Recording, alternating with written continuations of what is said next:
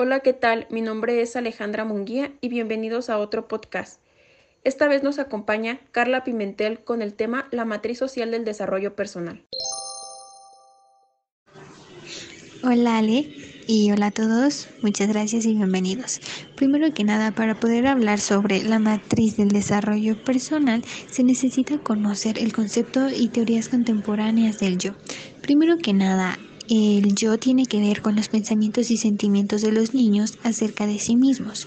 Los niños no nacen con esta capacidad de reconocer sus pensamientos, sentimientos y dependen de sus relaciones y experiencias temporales en la vida con los cuidadores para formar ese desarrollo del concepto de sí mismos.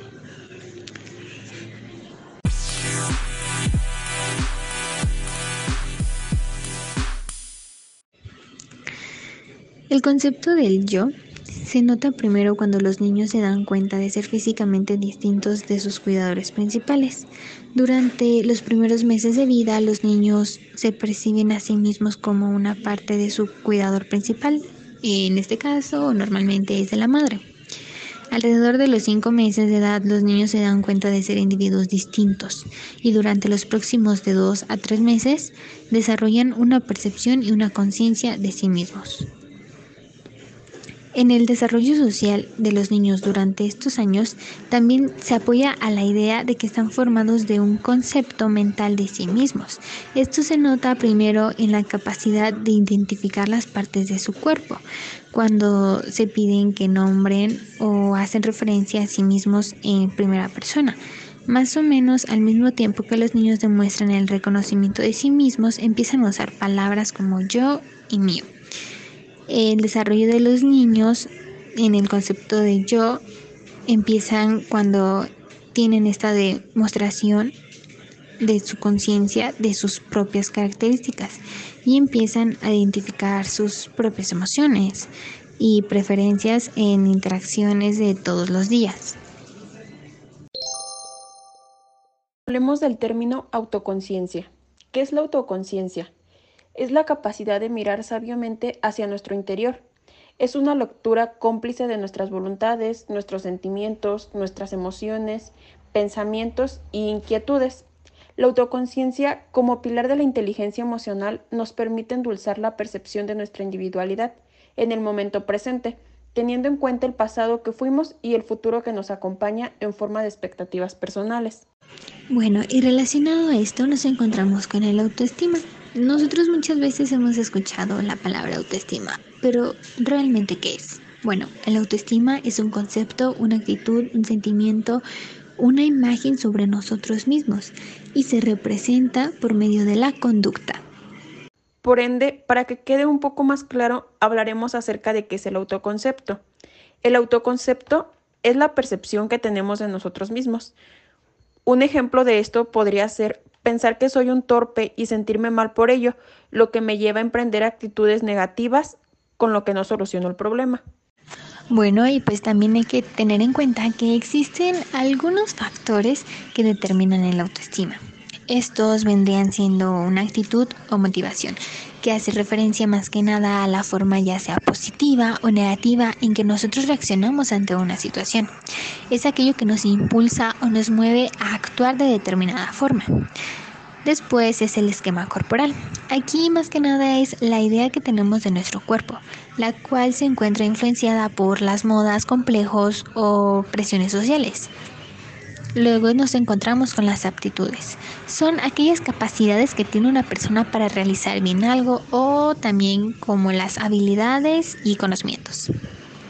Por último está la forma en la que nos ven las personas. Es más que nada lo que las personas piensan y sienten de nosotros. Aquí un ejemplo muy claro podría ser que una un pariente de nosotros nos ve como una persona muy enojada. ¿Por qué? Ahí es cuando entra la forma en que las personas nos ven. Nosotros tenemos que entender que la autoestima pues también conlleva la capacidad de valorarnos y tratarnos con dignidad, amor y realidad. Cualquier persona que recibe amor siempre estará abierta al cambio. La integridad, sinceridad, responsabilidad, compasión, el amor y la competencia, todo esto surge con facilidad en quienes tienen una autoestima elevada. Hablemos un poquito de las características que tiene el tener una autoestima baja. Por ejemplo, sería la fatiga, la sensación de valer poco, esperar el engaño, esperar maltrato, esperar desprecio. Cuando alguien espera lo peor, baja la guardia y permite que lo peor suceda.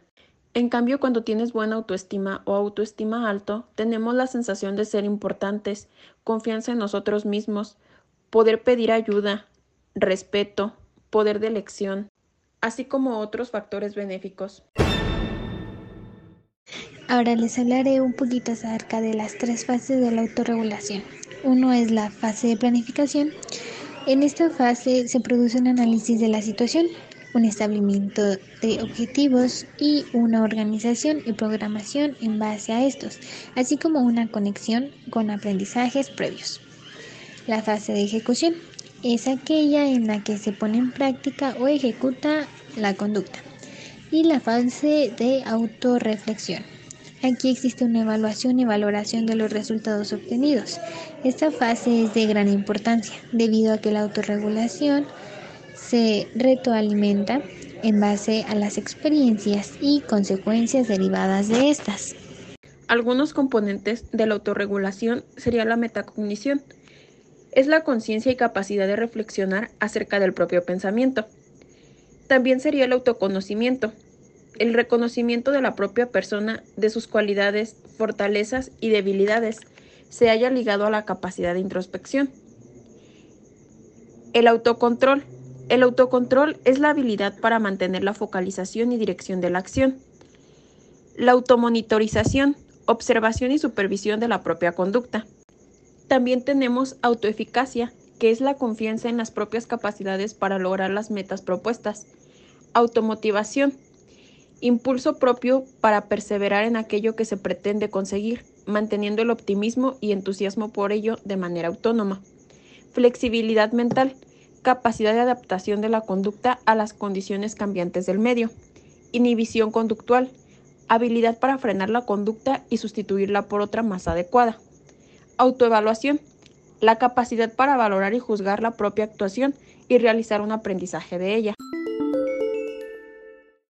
También nos encontramos con un tema de suma importancia que vendría siendo el de la identidad. La identidad es lo que define a las personas, clases sociales, animales y plantas, colectividades, etc. Es en el caso del ser humano, se adquiere a través de procesos intrapsíquicos o del sujeto consigo mismo o interpsíquicos o en relación con los demás, con el entorno y con la divinidad, si es que es creyente. Hablemos de identidad personal. Esta define al yo y al autoconcepto en términos sociales y rasgos idiosincráticos. Yo soy diferente a otros.